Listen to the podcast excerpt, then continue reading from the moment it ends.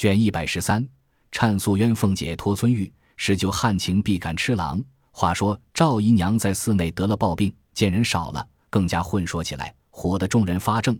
就有两个女人搀着赵姨娘，双膝跪在地下，说一回哭一回，有时爬在地下叫饶，说打杀我了，红胡子的老爷，我再不敢了。有一时双手合着，也是叫疼，眼睛突出，嘴里鲜血直流，头发披散，人人害怕，不敢近前。那时又将天晚，赵姨娘的声音只管阴哑起来了，居然鬼嚎一般，无人敢在她跟前，只得叫了几个有胆量的男人进来坐着。赵姨娘一时死去，隔了些时又回过来，整整的闹了一夜。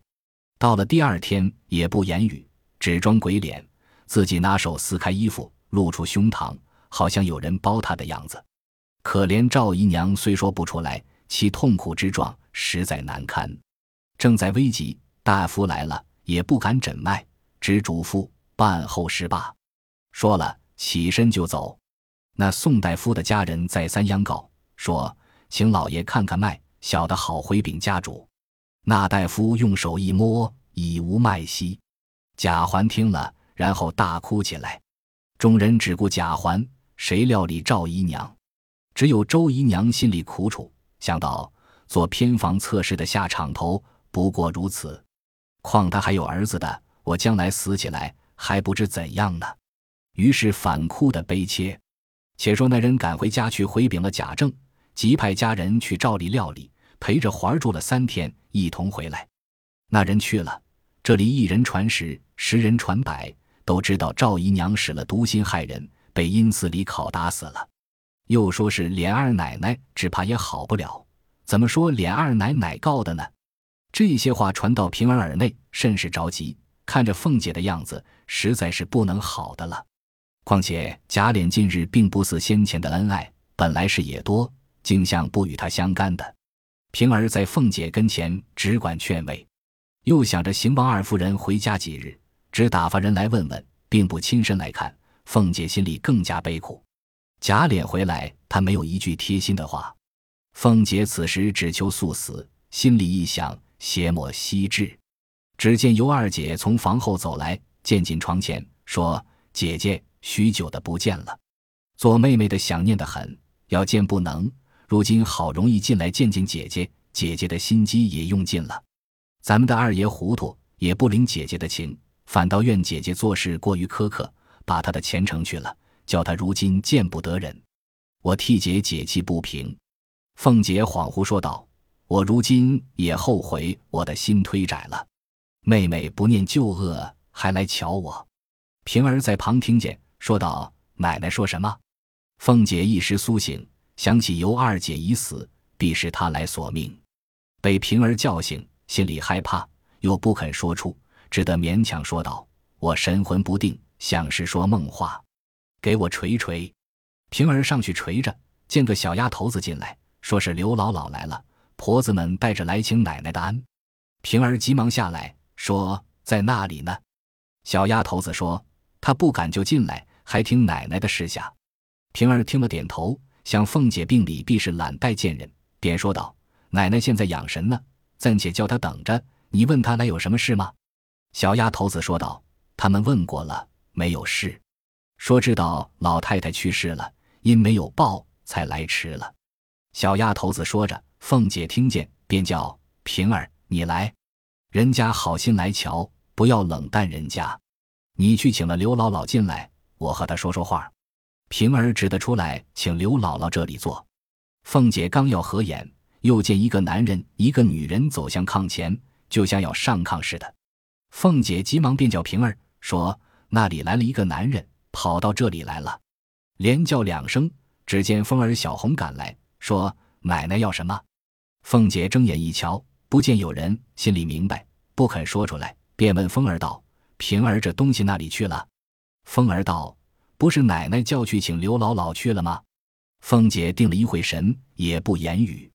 只见平儿同刘姥姥带了一个小女孩进来，说：“我们姑奶奶在那里。”平儿引到炕边，刘姥姥便说：“请姑奶奶安。”凤姐睁眼一看，不觉一阵伤心。说：“姥姥你好，怎么这时候才来？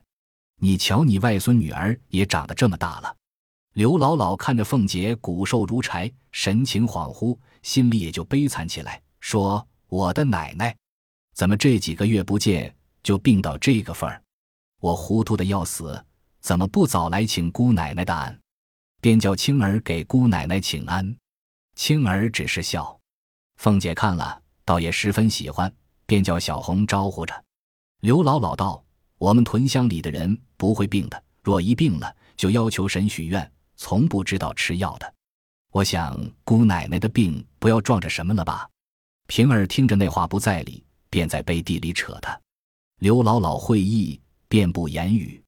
那里知道这句话倒合了凤姐的意，扎正的说：“姥姥，你是有年纪的人，说的不错。”你见过的赵姨娘也死了，你知道吗？刘姥姥诧异道：“阿弥陀佛，好端端一个人，怎么就死了？我记得他也有一个小哥，这便怎么样呢？”平儿道：“这怕什么？他还有老爷太太呢。”刘姥姥道：“姑娘，你那里知道？不好死了，是亲生的，隔了肚皮子是不中用的。”这句话又招起凤姐的惆怅，呜呜咽咽的哭起来了。众人都来解劝，乔姐儿听见她母亲悲哭，便走到炕前，用手拉着凤姐的手，也哭起来。凤姐一面哭着道：“你见过了老姥了没有？”乔姐儿道：“没有。”凤姐道：“你的名字还是她起的呢，就和干娘一样。你给她请个安。”乔姐儿便走到跟前，刘姥姥忙拉着道：“阿弥陀佛，不要折杀我了，乔姑娘。”我一年多不来，你还认得我吗？乔姐道：“怎么不认得？那年在园里见的时候，我还小。前年你来，我还和你要隔年的蝈蝈，你也没有给我，必是忘了。”刘姥姥道：“好姑娘，我是老糊涂了。若说蝈蝈，我们屯里多得很，只是不到我们那里去。若去了，要一车也容易。”凤姐道：“不然你带了他去吧。”刘姥姥笑道：“姑娘这样千金贵体，绫罗果大了的，吃的是好东西。到了我们那里，我拿什么哄她玩？拿什么给她吃呢？这倒不是坑杀我了吗？”说着，自己还笑。他说：“那么着，我给姑娘做个媒吧。我们那里虽说是屯乡里，也有大财主人家，几千顷地，几百牲口，银子钱亦不少。只是不像这里有金的，有玉的。”姑奶奶是瞧不起这样人家，我们庄家人瞧着这样大财主，也算是天上的人了。凤姐道：“你说去，我愿意就给。”刘姥姥道：“这是玩话罢了，放着姑奶奶这样大官大府的人家，只怕还不肯给。那里肯给庄家人？就是姑奶奶肯了，上头太太们也不给。”乔姐因她这话不好听，便走了去和青儿说话。两个女孩倒说得上，渐渐的就熟起来了。这里平儿恐刘姥姥话多搅烦了凤姐，便拉了刘姥姥说：“你提起太太来，你还没有过去呢。我出去叫人带了你去见见，也不枉来这一趟。”刘姥姥便要走，凤姐道：“忙什么？你坐下，我问你，近来的日子还过得吗？”刘姥姥千恩万谢的说道：“我们若不仗着姑奶奶。”说着，指着青儿说。他的老子娘都要饿死了，如今虽说是庄稼人苦，家里也种了好几亩地，又打了一眼井，种些菜蔬瓜果，一年卖的钱也不少，尽够他们嚼吃的了。这两年，姑奶奶还时常给些衣服布匹，在我们村里算过得的了。阿弥陀佛！前日他老子进城，听见姑奶奶这里动了家，我就几乎吓傻了。亏得又有人说不是这里，我才放心。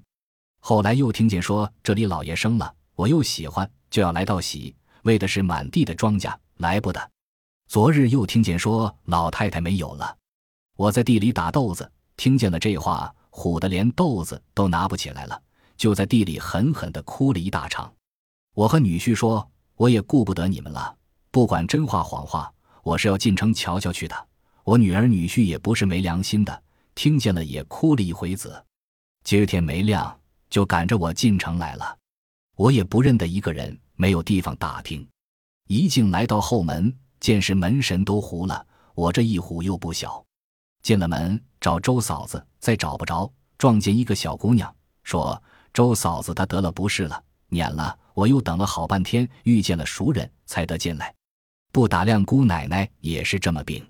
说着又掉下泪来。平儿等着急，也不等他说完，拉着就走，说：“你老人家说了半天，口干了，咱们喝碗茶去吧。”拉着刘姥姥到下房坐着。青儿在乔姐那边。刘姥姥道：“茶倒不要，好姑娘，叫人带了我去请太太的安，哭哭老太太去罢。”平儿道：“你不用忙，今儿也赶不出城的了。方才我是怕你说话不防头，招得我们奶奶哭，所以催你出来的。”别思量，刘姥姥道：“阿弥陀佛，姑娘是你多心，我知道。倒是奶奶的病怎么好呢？”平儿道：“你瞧去妨碍不妨碍？”刘姥姥道：“说是罪过，我瞧着不好。”正说着，又听凤姐叫呢。平儿急到床前，凤姐又不言语了。平儿正问凤儿，贾琏进来，向炕上一瞧，也不言语，走到里间，气哼哼的坐下。只有秋桐跟了进去，倒了茶，殷勤一回，不知叽叽喳喳的说些什么。回来，贾琏叫平儿来问道：“奶奶不吃药吗？”平儿道：“不吃药，怎么样呢？”贾琏道：“我知道吗？你拿柜子上的钥匙来吧。”平儿见贾琏有气，又不敢问，只得出来凤姐耳边说了一声。凤姐不言语，平儿便将一个匣子搁在贾琏那里就走。贾琏道：“有鬼叫你吗？你搁着叫谁拿呢？”平儿忍气打开，取了钥匙，开了柜子，便问道：“拿什么？”贾琏道：“咱们有什么吗？”平儿气得哭道：“有话明白说，人死了也愿意。”贾琏道：“这还要说吗？头里的事是你们闹的，如今老太太的还短了四五千银子，老爷叫我拿宫中的地账弄银子，你说有吗？”外头拉的账不开发，使得吗？谁叫我应这个名？只好把老太太给我的东西折变去罢了。你不依吗？平儿听了一句不言语，将柜里东西搬出。只见小红过来，说：“平姐姐快走，奶奶不好呢。”平儿也顾不得假脸，急忙过来，见凤姐用手空抓，平儿用手攥着哭叫。贾琏也过来一瞧，把脚一跺道：“若是这样。”是要我的命了，说着掉下泪来。凤儿进来说：“外头找二爷呢。”贾琏只得出去。这里凤姐愈加不好，凤儿等不免哭起来。巧姐听见赶来，刘姥姥也急忙走到炕前，嘴里念佛，捣了些鬼，果然凤姐好些。一时王夫人听了丫头的信，也过来了。先见凤姐安静些，心下略放心。见了刘姥姥，便说。刘姥姥，你好，什么时候来的？刘姥姥便说：“请太太安。”也不及细说，只言凤姐的病，讲究了半天。彩云进来说：“老爷请太太呢。”王夫人叮咛了平儿几句话，便过去了。凤姐闹了一回，此时又觉清楚些，见刘姥姥在这里，心里信她求神祷告，便把凤儿等支开，叫刘姥姥坐在头边。告诉她心神不宁，如见鬼怪的样。刘姥姥便说：“我们屯里什么菩萨灵，什么庙有感应。”凤姐道：“求你替我祷告，要用贡献的银钱，我有。”便在手腕上吞下一只金镯子来交给他。刘姥姥道：“姑奶奶不用那个，我们村庄人家许了愿，好了，花上几百钱就是了。那用这些，就是我替姑奶奶求去。”也是许愿，等姑奶奶好了，要花什么自己去花吧。凤姐明知刘姥姥一片好心，不好勉强，只得留下说：“姥姥，我的命交给你了，我的巧姐儿也是千灾百病的，也交给你了。”刘姥姥顺口答应，便说：“这么着，我看天气尚早，还赶得出城去，我就去了。明姑奶奶好了，再请还愿去。”凤姐因被众冤魂缠绕，害怕。巴不得他就去，别说你若肯替我用心，我能安稳睡一觉，我就感激你了。你外孙女儿叫她在这里住下吧。刘姥姥道：“庄家孩子没有见过世面，没得在这里打嘴，我带他去的好。”凤姐道：“这就是多心了。既是咱们一家，这怕什么？虽说我们穷了，多一个人吃饭也不碍什么。刘姥姥见凤姐真情，落得叫青儿住几天，省了家里的嚼吃。只怕青儿不肯，不如叫他来问问。若是他肯，就留下。于是和青儿说了几句。青儿因与乔姐玩的熟了，乔姐又不愿他去，青儿又愿意在这里。刘姥姥便吩咐了几句，辞了平儿，忙忙的赶出城去，不提。且说龙翠庵原是贾府的地址，应盖省亲园子，将那安全在里头，向来食用香火，并不动贾府的钱粮。今日妙玉被劫，那女尼呈报道官，一则后官府缉盗的下落，二则是妙玉基业不便离散，依旧住下，不过回明了贾府。那时贾府的人虽都知道，只为贾政心丧，且又心事不宁。也不敢将这些没要紧的事回禀，只有惜春知道此事，日夜不安。渐渐传到宝玉耳边，说妙玉被贼劫去；又有的说妙玉烦心动了，跟人而走。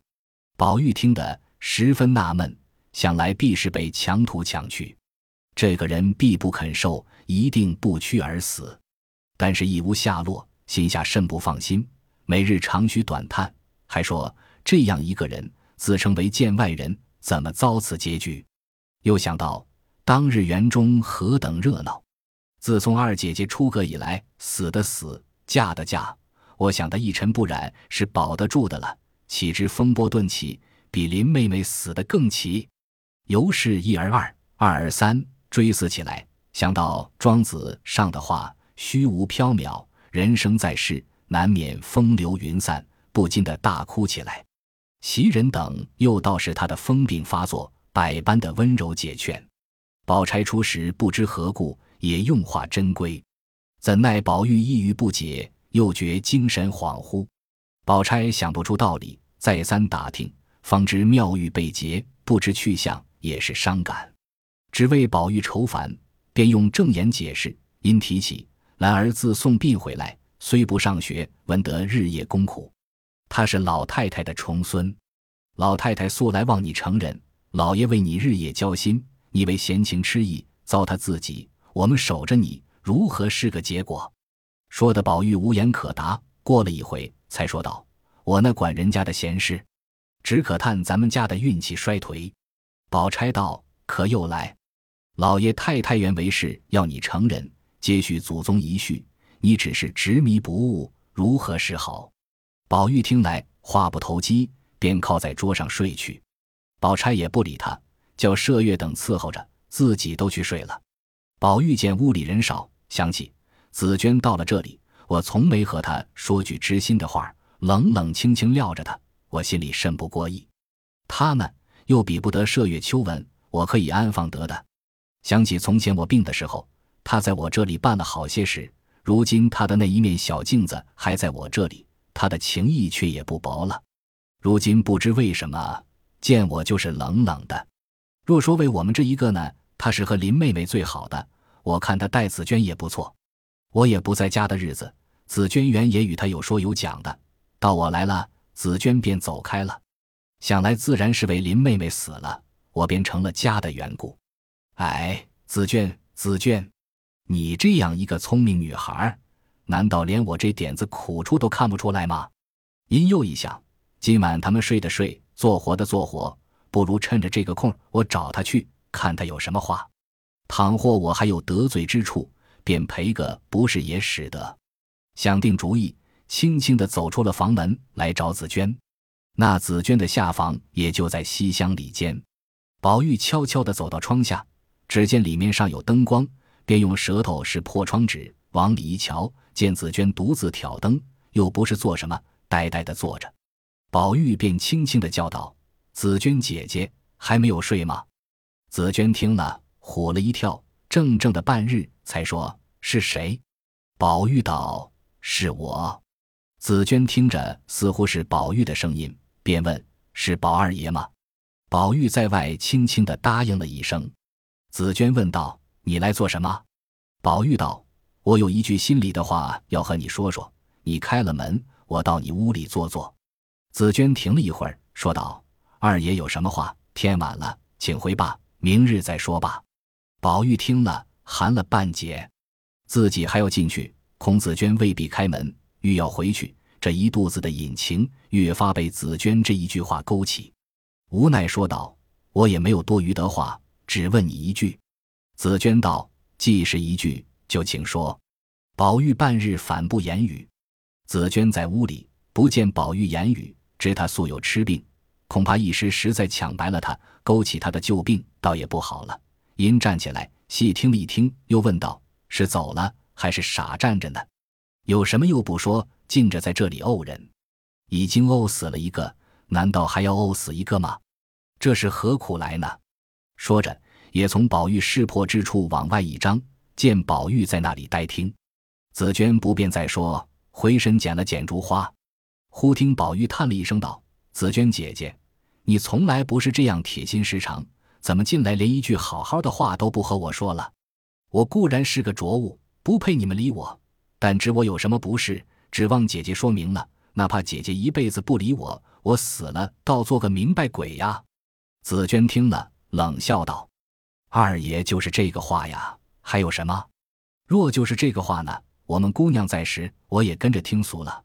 若是我们有什么不好处呢？我是太太派来的，二爷倒是回太太去。”左右我们丫头们更算不得什么了。